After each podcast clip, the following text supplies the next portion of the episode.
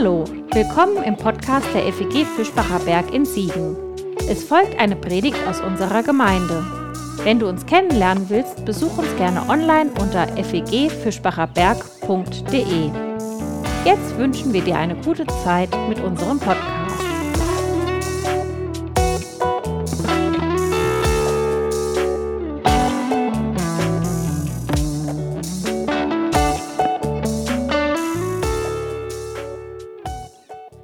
Lese uns einen Text aus der Apostelgeschichte Kapitel 2 und der Text ist aus der Bibel in gerechter Sprache. Über die Zeit der Apostelinnen und Apostel. Als dann Petrus zusammen mit den elf anderen auftrat, erhob er seine Stimme und redete zu ihnen frei heraus. Meine jüdischen Landsleute und alle, die ihr in Jerusalem wohnt, das sollt ihr wissen. Schenkt meinen Worten Gehör. Diese hier sind doch nicht betrunken, wie ihr annehmt. Es ist ja erst die dritte Stunde am Tag. Es handelt sich vielmehr darum, was durch den Propheten Joel gesagt ist. Sein wird's in den letzten Tagen, spricht Gott, da will ich von meiner Geisteskraft ausgießen auf alle Welt, dass eure Söhne und eure Töchter prophetisch reden eure jungen Leute Visionen schauen und eure Alten Träume träumen. Auch auf meine Sklaven und auf meine Sklavinnen will ich in jenen Tagen von meiner Geistkraft ausgießen, dass sie prophetisch reden. Und ich will Wunder wirken am Himmel oben und Zeichen auf der Erde tun, Blut und Feuer und qualmender Rauch. Die Sonne wird sich in Finsternis verkehren und der Mond in Blut, bevor der Tag Adonais kommt, groß und glanzvoll. Sein wird's, dass alle gerettet werden, wer immer den Namen Adonais anruft. Ihr Leute aus Israel, hört diese Worte. Gott hat Jesus, den Mann aus Nazareth, euch gegenüber durch Macht er Wunder und Zeichen ausgewiesen. Mitten unter euch hat Gott sie durch ihn gewirkt, wie ihr selbst wisst. Ihn, der nach Gottes festgesetztem Ratschluss und Vorauswissen preisgegeben war, habt ihr durch Leute, die die Tora nicht kennen, ans Kreuz schlagen und umbringen lassen. Ihn hat Gott aufstehen lassen und den Wehen des Todes ein Ende gesetzt, weil es doch nicht sein konnte, dass er von ihm festgehalten wurde. David sagt ja über ihn, ständig hatte ich Adonai vor Augen, als mir zur Rechten, dass ich nicht ins Wanken gerate. Deshalb freut sich mein Herz und jubelt meine Zunge, ja, auch mein Leib wird auf Hoffnung hin ruhen. Denn du wirst mein Leben nicht dem Hades überlassen, noch deinen Frommen dahingeben, dass er Vernichtung sehe. Du hast mir den Weg des Lebens kundgetan, wirst mich mit Freude erfüllen vor deinem Angesicht. Liebe Schwestern und Brüder, man darf ohne Scheu vor euch über den Ahnvater David feststellen, dass er gestorben und begraben worden ist, und sein Grab ist hier bis zu diesem Tag. Er war ein Prophet und wusste, dass Gott ihm mit einem Eid geschworen hatte, es werde jemand von seinen Nachkommen auf seinem Thron sitzen. Deshalb redet er vorausblickend von der Auferstehung des Gesalbten, dass er weder dem Hades überlassen bleibe, noch dass sein Leib Vernichtung sehe. Diesen Jesus hat Gott aufstehen lassen. Das bezeugen wir alle. Nachdem er nun zur Rechten Gottes erhöht worden war und vom Vater die verheißene Heilige Geistkraft empfangen hatte, hat er diese ausgegossen, wie ihr das ja auch seht und hört. Nicht David nämlich stieg zum Himmel hinauf, sagt er doch selbst, Adonai sprach zu meinem Herrn, setze dich zu meiner Rechten, bis ich zum Schämel deiner Füße gemacht habe, die dir Feind sind. Das ganze Haus Israel soll also mit Gewissheit erkennen, dass Gott ihn zum Herrn und Gesalbten gemacht hat, diesen Jesus, den habt ihr kreuzigen lassen. Heureka! Ich hab's gefunden, zu Deutsch. So klang es der Legende nach vor über 2000 Jahren, so ungefähr 2200 Jahren, als Archimedes, den ihr hier im Bild seht, in seine prall gefüllte Badewanne stieg. Er hatte dabei nämlich das später nach ihm benannte Prinzip, das archimedische Prinzip, entdeckt, das ja, irgendwas mit Volumen, Auftrieb und Verdrängung zu tun hat. Nicht so entscheidend und so genau habe ich das auch nicht kapiert. Ich weiß nicht mal so genau, ob diese Formeln hier tatsächlich das archimedische Prinzip darstellen. Man fand sie auf der Wikipedia-Seite über das archimedische Prinzip.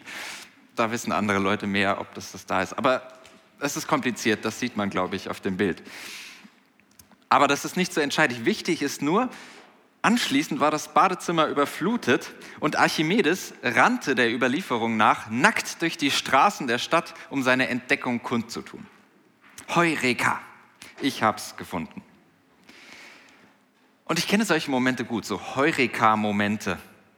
In meinem früheren Leben, als ich als Webentwickler gearbeitet habe, da gab es beim Programmieren immer mal wieder so knifflige Stellen, wo ich nicht weiterkam.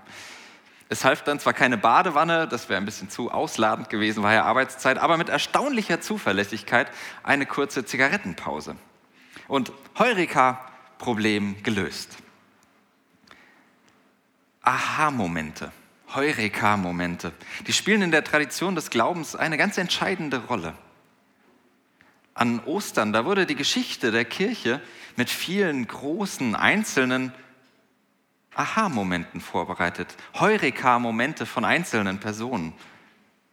Und 50 Tage später, heute sozusagen, da folgt mit Pfingsten eine Art kollektiver, gemeinsamer Aha-Moment der die Geschichte der Kirche ins Rollen bringt. Unsere heutige Erzählung, die wir hören, die beginnt ebenfalls mit einem Aha-Moment. Und ich lese uns aus Apostelgeschichte 2 ab Vers 37. Als sie das hörten, was wir eben in der Lesung gehört hatten, ging es ihnen wie ein Stich ins Herz. Und sie sagten zu Petrus und zu den anderen Aposteln, was sollen wir tun, liebe Brüder? Petrus sagte ihnen, ändert euch. Und jede und jeder von euch lasse sich taufen auf den Namen Jesu, des Gesalbten, zur Vergebung eurer Sünden. So werdet ihr als Gabe die Heilige Geistkraft empfangen. Euch gilt ja doch die Verheißung und euren Kindern und allen in der Ferne, wen immer Adonai Gott für uns herbeigerufen wird. Noch mit vielen anderen Worten legte er Petrus Zeugnis ab und ermahnte sie, lasst euch retten aus dieser verdrehten Generation. Diejenigen nun, die sein Wort annahmen, ließen sich taufen. An jenem Tag kamen etwa 3000 Personen hinzu. Ich gebe zu, der Aha-Moment dieser Szene, der ist etwas anders als das eben erzählte Heureka des Archimedes. Er ist ebenfalls eine bahnbrechende Einsicht, dieser Moment hier, aber längst nicht so freudig, dass man nackt durch die Stadt rennen möchte. Vielmehr ist er zum Verkriechen, dieser Aha-Moment. Und aus dem Heureka wird ein Oh Mist. Um es bei einem relativ harmlosen Ausruf zu belassen, ihr dürft den gerne durch ein Schimpfwort eurer Wahl ersetzen. Oh Mist. Was haben Sie denn gehört, das Ihnen ins Herz sticht? Wir haben es in der Lesung eben zweimal mitbekommen. Vielleicht habt ihr es gehört. Petrus wirft seinen Zuhörerinnen und Zuhörern nämlich Folgendes an den Kopf. Ihn, der nach Gottes festgesetztem Ratschluss und Vorauswissen preisgegeben war, habt ihr durch Leute, die die Tora nicht kennen, ans Kreuz schlagen und umbringen lassen. Und er sagt es noch einmal, mit Gewissheit erkenne also das ganze Haus Israel, Gott hat ihn zum Herrn und Christus gemacht, diesen Jesus, den ihr gekreuzigt habt.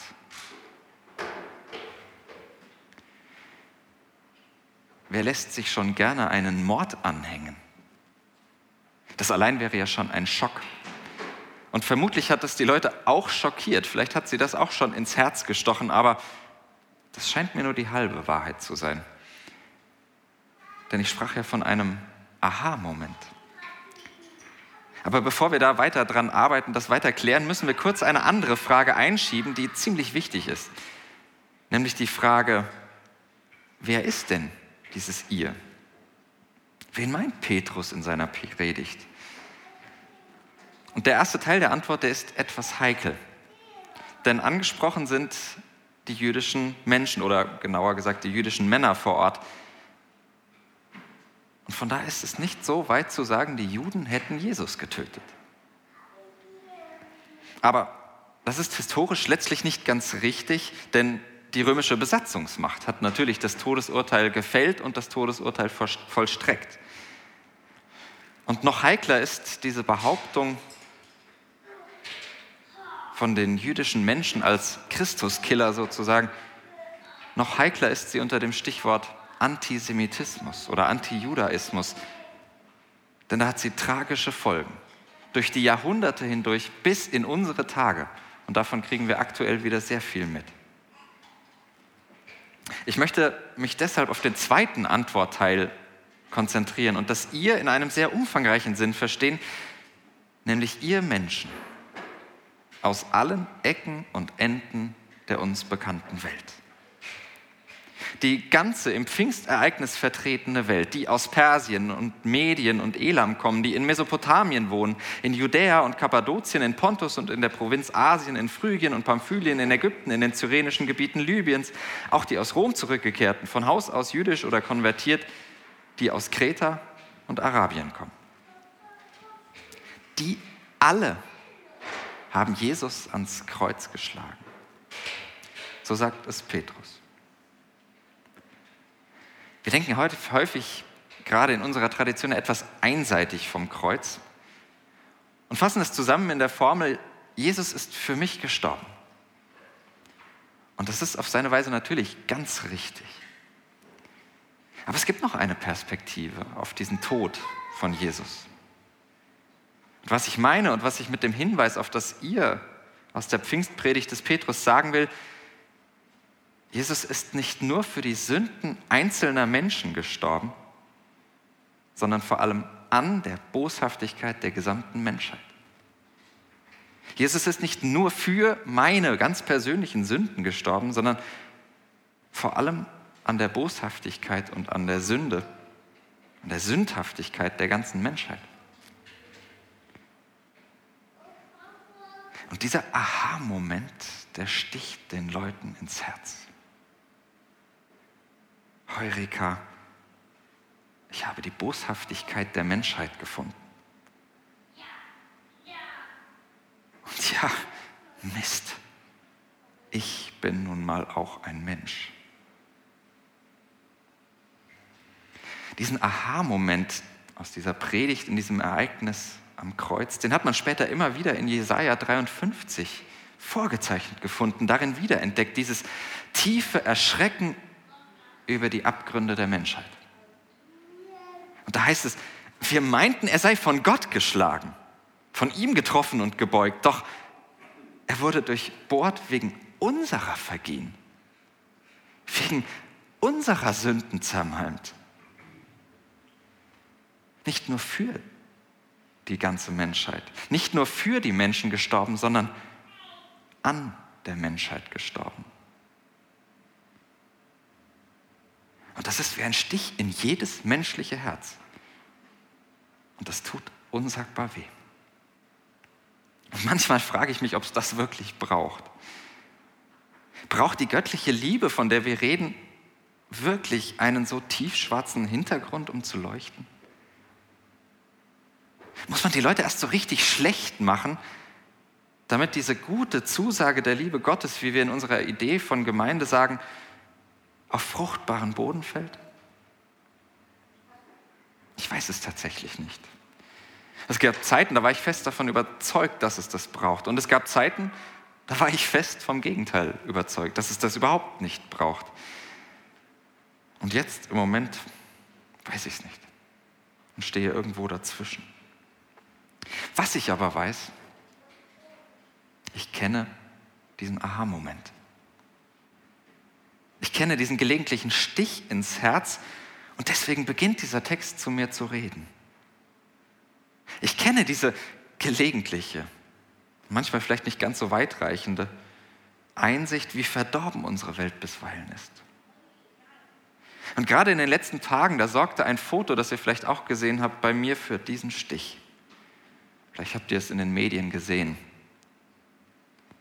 Ein gerettetes kleines Baby im Wasser vor der Küste Marokkos bzw. Spaniens. Es hat den Fluchtversuch seiner Mutter überlebt. Aber bitte, was ist das für eine Welt, die Eltern zu sowas treibt? Die Eltern das aufnötigt, ihre Kinder so in Gefahr bringen zu müssen. Was ist das für eine Welt?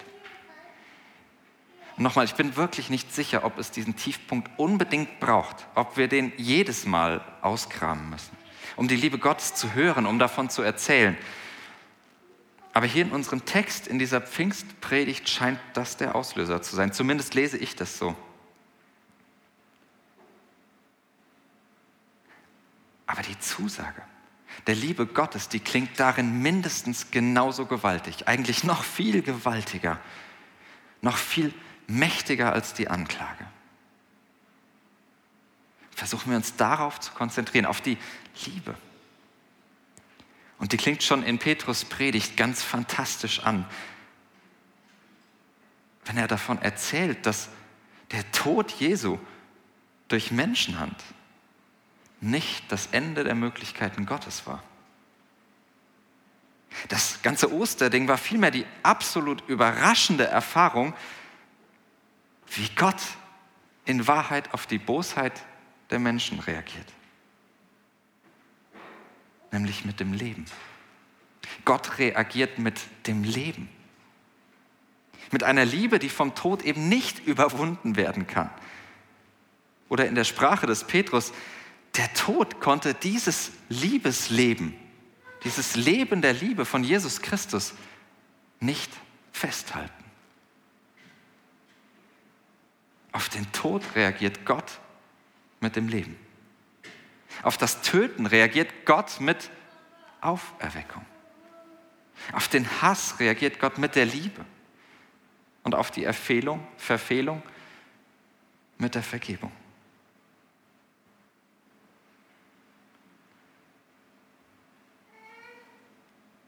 dann wird es Pfingsten. Und diese Geschichte von Pfingsten, vom Heiligen Geist Gottes, die bedeutet, das Leben selbst in diesem Geist zu führen, in dieses Leben hineingezogen zu werden. Pfingsten ist die Überzeugung, dass Gott das nicht nur vormacht, sondern uns mit seinem Geist in diesem Geist dazu befähigt. Wir werden hineingenommen hineingezogen in dieses ganz andere Pfingstleben. Pfingsten wirft uns sozusagen ins kalte Wasser dieses Lebens. Wie Petrus das buchstäblich auf die Frage antwortet, was denn nun zu tun ist, was nach einem solchen Stich ins Herz zu tun sei. Nämlich in dieses veränderte Leben einzutauchen.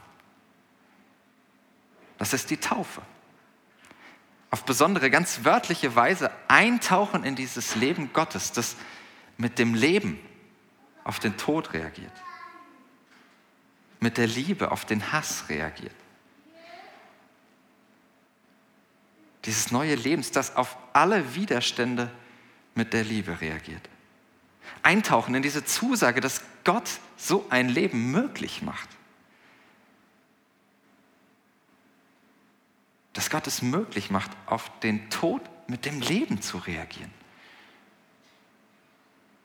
Und deswegen hat die Kirche die Taufe wohl von Anfang an zu ihrem Aufnahmeritual gemacht. Als Frage, als Bekenntnis und Zusage dieses neuen Lebens. Weil wir in eine neue Geschichte eintauchen, in ein neues Leben. Und auch im dritten Teil unserer kleinen Serie zu Pfingsten über die Gemeinde und das, was Gemeinde aussagt oder ausmacht, das sage ich wieder. Genau das ist der Grund für Gemeinde. Wir leben von der Verheißung dieses neuen Lebens. Wir werden angelockt von dieser göttlichen Möglichkeit, das Leben und die Liebe gegen alles vorzubringen, was dem entgegensteht. Wir sind, wenigstens im Idealfall, nicht gezwungen dazu, nicht bloß daran gewöhnt, an Gemeinde gewöhnt, sondern angelockt von diesem Leben Gottes, von diesem Gott. Und da wird dann von 3000 Angelockten erzählt. Kaum vorstellbar, oder? Von einem auf den anderen Tag, wegen einer Predigt, 3000 neue Leute. Aber so kann man die Anziehungskraft dieses göttlichen Lebens erzählen. Das bedeutet die Anziehungskraft dieses neuen Pfingstlebens in Zahlen gemessen sozusagen. Und stell dir mal vor, das geht wahrscheinlich nach über einem Jahr Corona mit äh, diesen vielen Zahlen ganz gut. Stell dir mal vor, was ein exponentielles Wachstum dieses Pfingstlebens bedeuten könnte. Und in dieses Leben will ich eintauchen. Diesen Geist soll mein Leben atmen. Und in diesem Geist wollen wir Gemeinde miteinander leben. Von diesem gemeinsamen Leben der Gemeinde spricht dann der zweite Teil unseres Predigttextes. Und wir lesen ihn mal so, dass all das, was wir da lesen, Ausdrucksweisen sind für dieses neue Leben.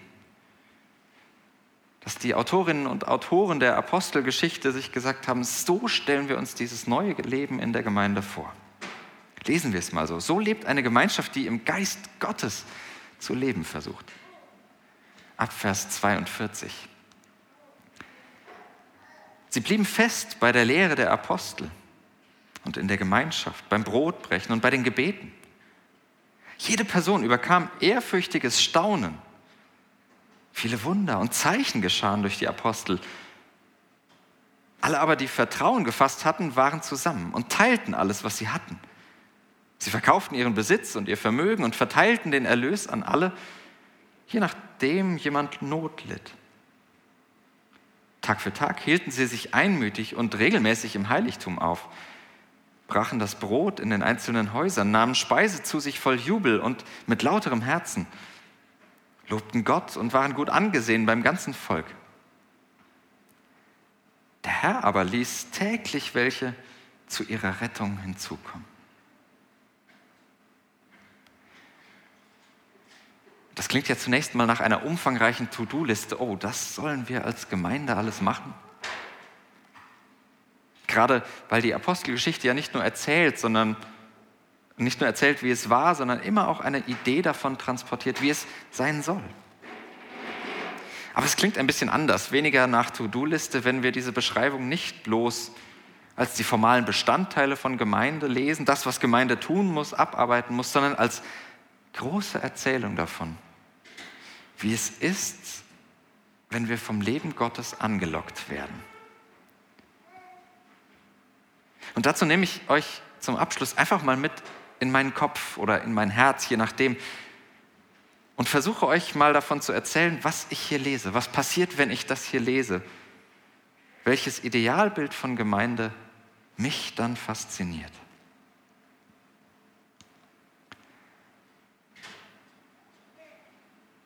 Gemeinde sucht immer wieder nach dieser Geschichte, nach der Geschichte der göttlichen Liebe, spürt nach, was solch ein Leben für das eigene Leben bedeutet. Gemeinde teilt und Gemeinde verteilt dieses Leben, lässt andere an diesem Leben teilhaben und weiß sich in alledem in der Gegenwart Gottes. Lässt sich im Gebet in diese Gegenwart Gottes hineinziehen. Nimmt es wahr im Gebet. Und Gemeinde lebt ihre gemeinsame Faszination und kann deshalb die Vielfalt feiern, die Unterschiedlichkeit wertschätzen. Sie entdeckt gemeinsam, was die Liebe Gottes in der Welt wunderbar und zeichenhaft schon bewegt. Und Gemeinde lebt vor, wie, sich eine Solidar wie sie sich selbst eine solidarische Welt vorstellt. Eine gemeinsame Welt. Eine Welt, die zusammensteht. Sie gibt Raum für Menschen, die Raum brauchen. und ihn sonst nirgends finden. Sie teilt sich mit. Sie lebt von dem, was die Einzelnen brauchen. Und sie lebt ganz besonders von dem, was alle Einzelnen übrig haben.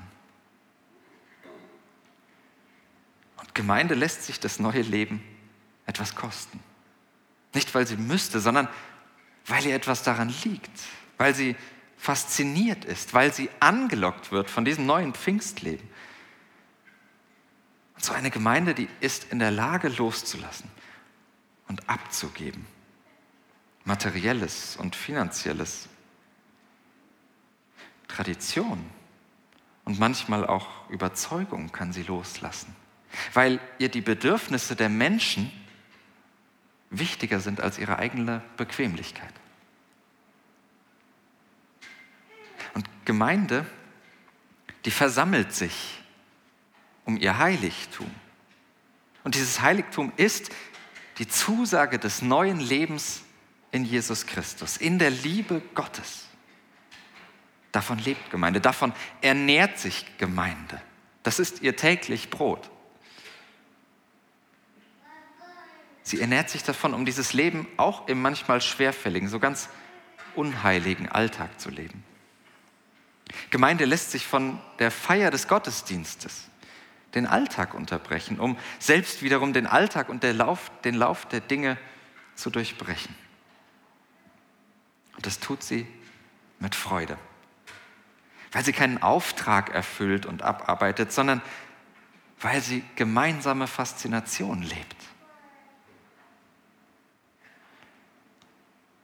Und Gemeinde weiß sich im Leben Gottes gegründet. Sie ist keine Wohltätigkeitsorganisation, sondern sie ruft das Leben Gottes in die Welt hinaus. Und dabei hat sie ein feines Gespür für ihre Welt, für den Geist einer jeden Zeit, sucht den Geist Gottes in allen Zeiten, unterstützt, was es im Geist Gottes zu unterstützen gilt, widerspricht auch, wo das Leben Gottes zum Widerspruch drängt. Und so eine Gemeinde ist attraktiv, glaube ich. Eine Gemeinde, die das Leben Gottes lebt und liebt. Nicht, weil sie so schön aussieht, so toll redet, sich so nett kümmert, sondern weil sie eine attraktive Idee vom Leben hat. Weil sie diese attraktive, faszinierende Idee vom Leben geschenkt bekommen hat. Gottes Idee vom Leben. Das Leben Gottes selbst. Das ist ein Leben, das der Tod nicht aufhalten kann. So predigt es Petrus in die Welt hinaus, nach Jerusalem und weit darüber hinaus. Dieses Leben kann der Tod nicht aufhalten. Dieses Leben kann der Tod nicht festhalten. Eine Liebe, die der Hass nicht kleinkriegen kann. Weil es Gottes Leben ist, weil es Gottes Liebe ist weil Gott selbst darin ist. Anfang und Ende, unser Glaube, unsere Hoffnung, unsere Liebe, unser Leben. Ein Geist und segensreiches Pfingstfest euch allen. Heureka.